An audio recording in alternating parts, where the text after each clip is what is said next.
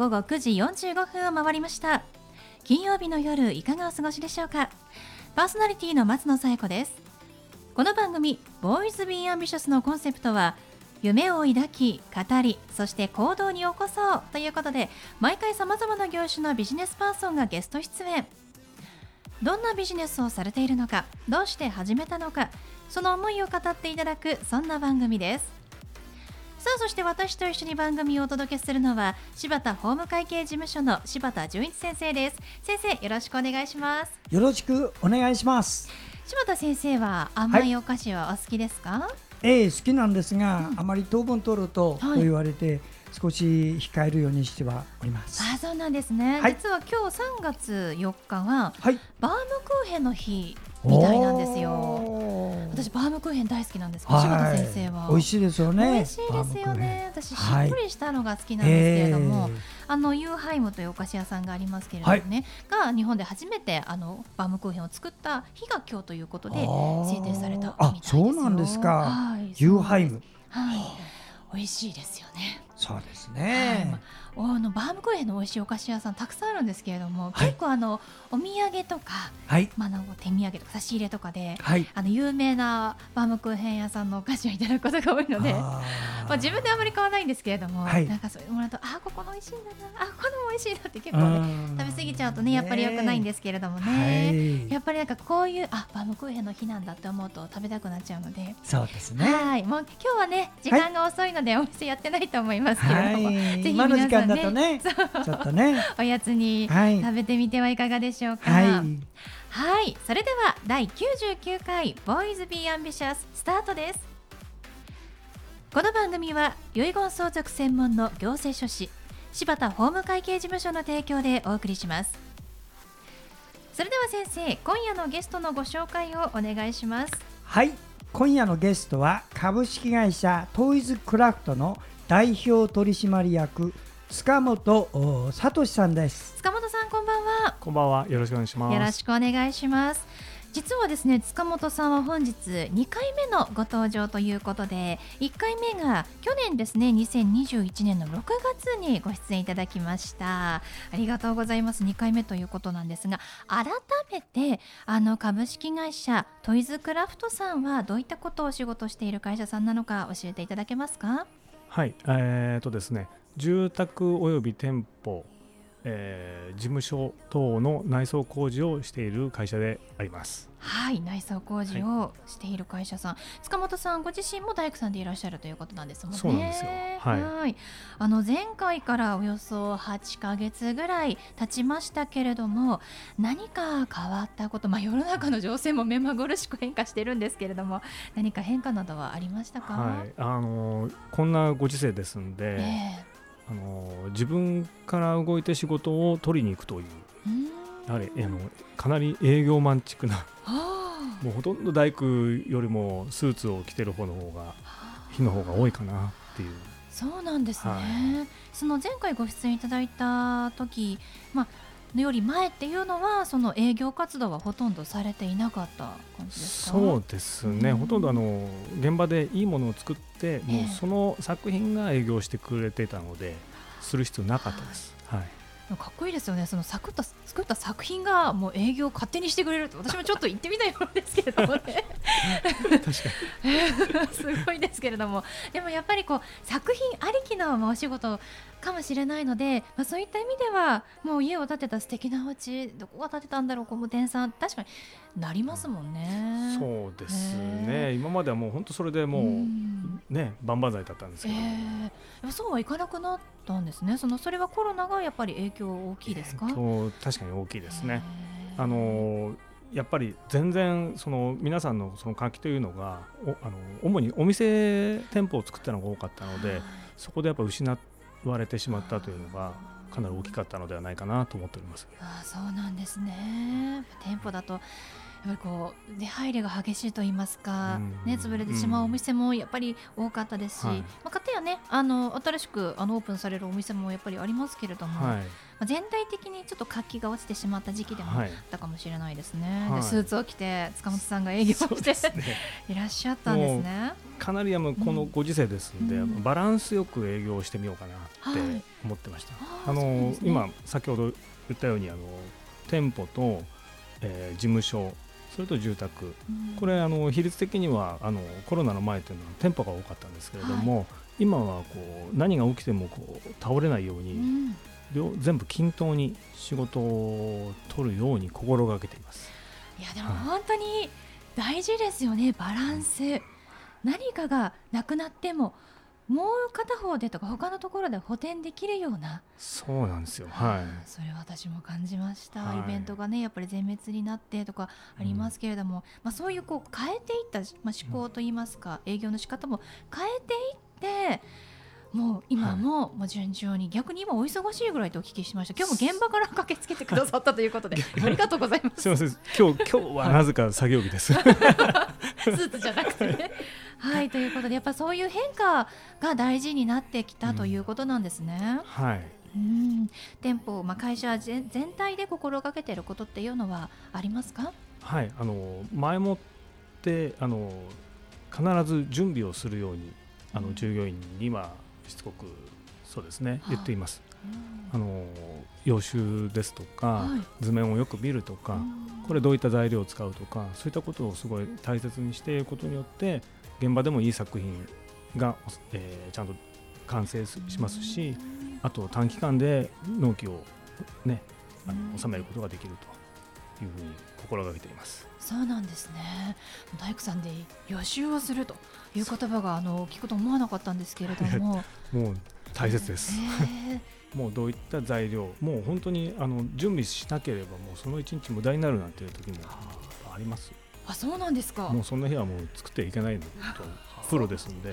あ、そうなんですね。柴田先生そういうこともあるんですね。あのね、これからね緻密にきっちり準備して、あの地味にねそれでどれだけ丁寧にあの継続してやれるかっていうところがね、お客の信頼取る時代になってくると思いますよ。派手派手のパフォーマンスで勢いで取ろうっていうのは前はねコロナ前はね一つ世の中もちょうどこう景気良かったし、あの勢いで取るっていうことも認められたけど、ここまで来るとねもうそれはちょっと白け止めが飛ぶようなだんだん皆さんになってくると思うからしっかりと、うんもうこれはどの仕事においても言えることですね。と思いますよね。ちゃんと準備をして現場に行くということですね。はい、あの今大工さんの状況というのは、はいはい、あの人手というのはどんな状況なんでしょうか？ああの足りてないですね。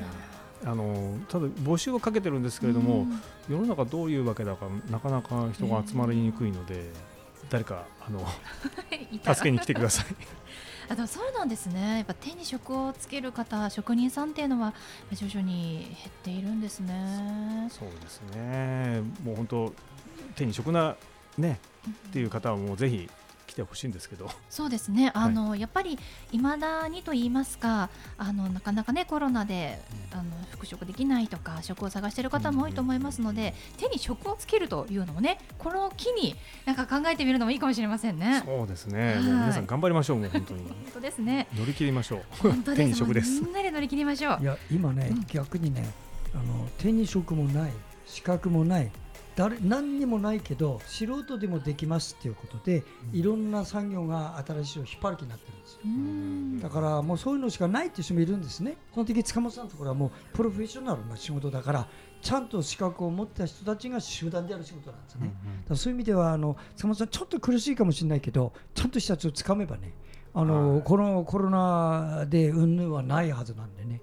むしろ今でも人が足りないっていうこと育てるっていうのもね、必要ですからね、やる気がある方はぜひ、ね、もうぜひ。どこももう苦しいところですよね今は。はい、はい、ではそんな塚本さんに最後お聞きしますが塚本さんの夢は何ですか？はい。あのまあ前回も言ったんですけれどもやっぱり海の見えるところで、うん、そうですね。僕あの趣味が結構あの普通の人よりも多いらしいので。らしい。らしいんですけれども。まあ 波を眺めながらそうですね。お酒を飲んで、ギター片手にそしてゴルフクラブで素振りして。優雅ですね。そんな生活ができるのが本当に私も夢です。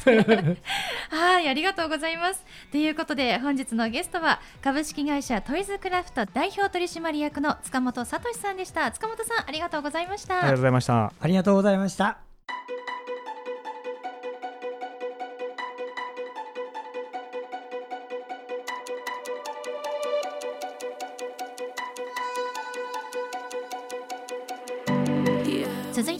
柴田先生のワンポイントアドバイスです。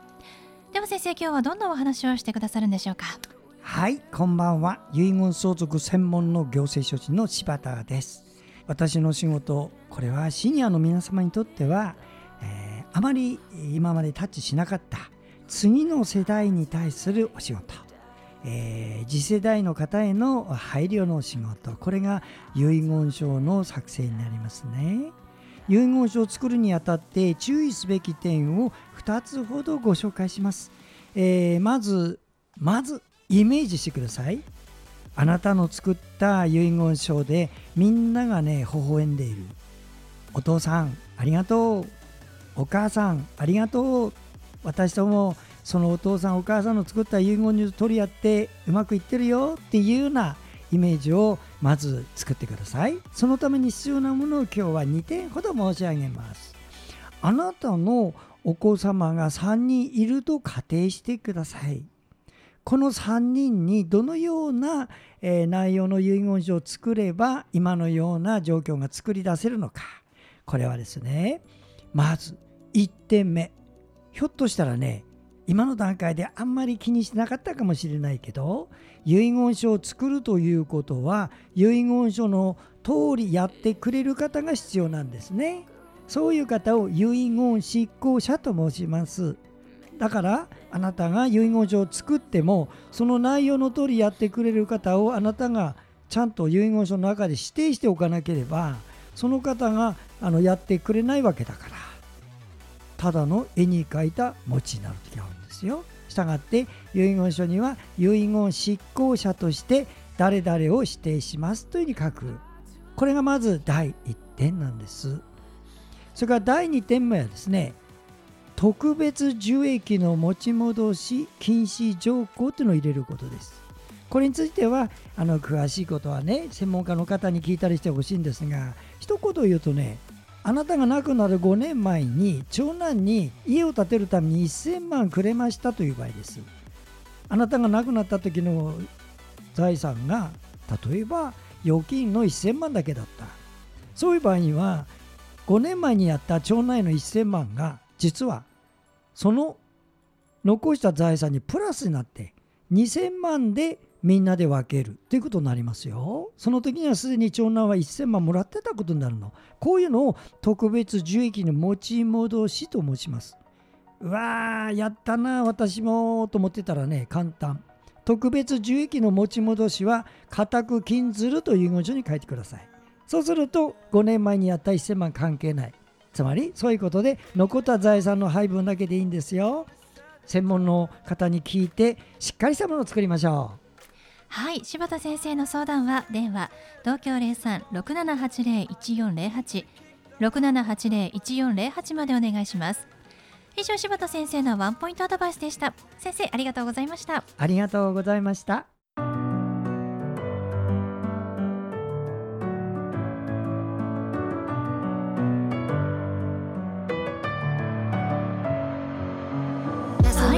でお送りしてきました「ボーイズ・ビー・アンビシャス」いかがでしたでしょうか？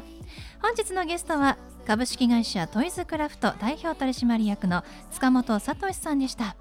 えぜひ大工さんなのであのお家を建てたいなどのね依頼がありましたら株式会社トイズクラフトトイズクラフトはアルファベットで入力して検索してみてください。ホームページご覧ください。それではまた来週この時間にお会いしましょう。お相手は松野彩子と。柴田純一でした。それではさようなら。さようなら。